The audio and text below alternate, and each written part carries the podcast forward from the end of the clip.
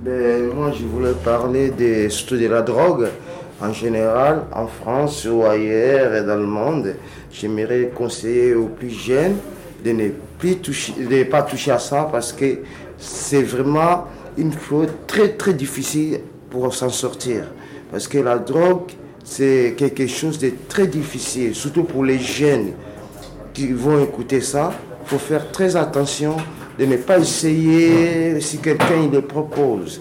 Que viens, on va fumer, de ne pas essayer de savoir dire non. Et ça, ça, ça va les épargner beaucoup de choses. Quoi. Parce que moi, je suis dans la même situation. Je sais que c'est vraiment très, un très long combat que j'amène pour arrêter cette, cette drogue que je consomme.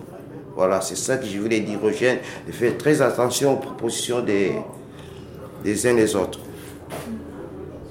Est-ce que vous avez l'impression que dans ce quartier, il y a plus de sollicitations Justement, est-ce qu'il y a plus de gens qui essayent euh, d'inciter ou de proposer aux jeunes euh, de se droguer que dans d'autres quartiers? Oui, mais à Paris en général, on peut trouver dans plusieurs quartiers, il n'y a pas qu'ici.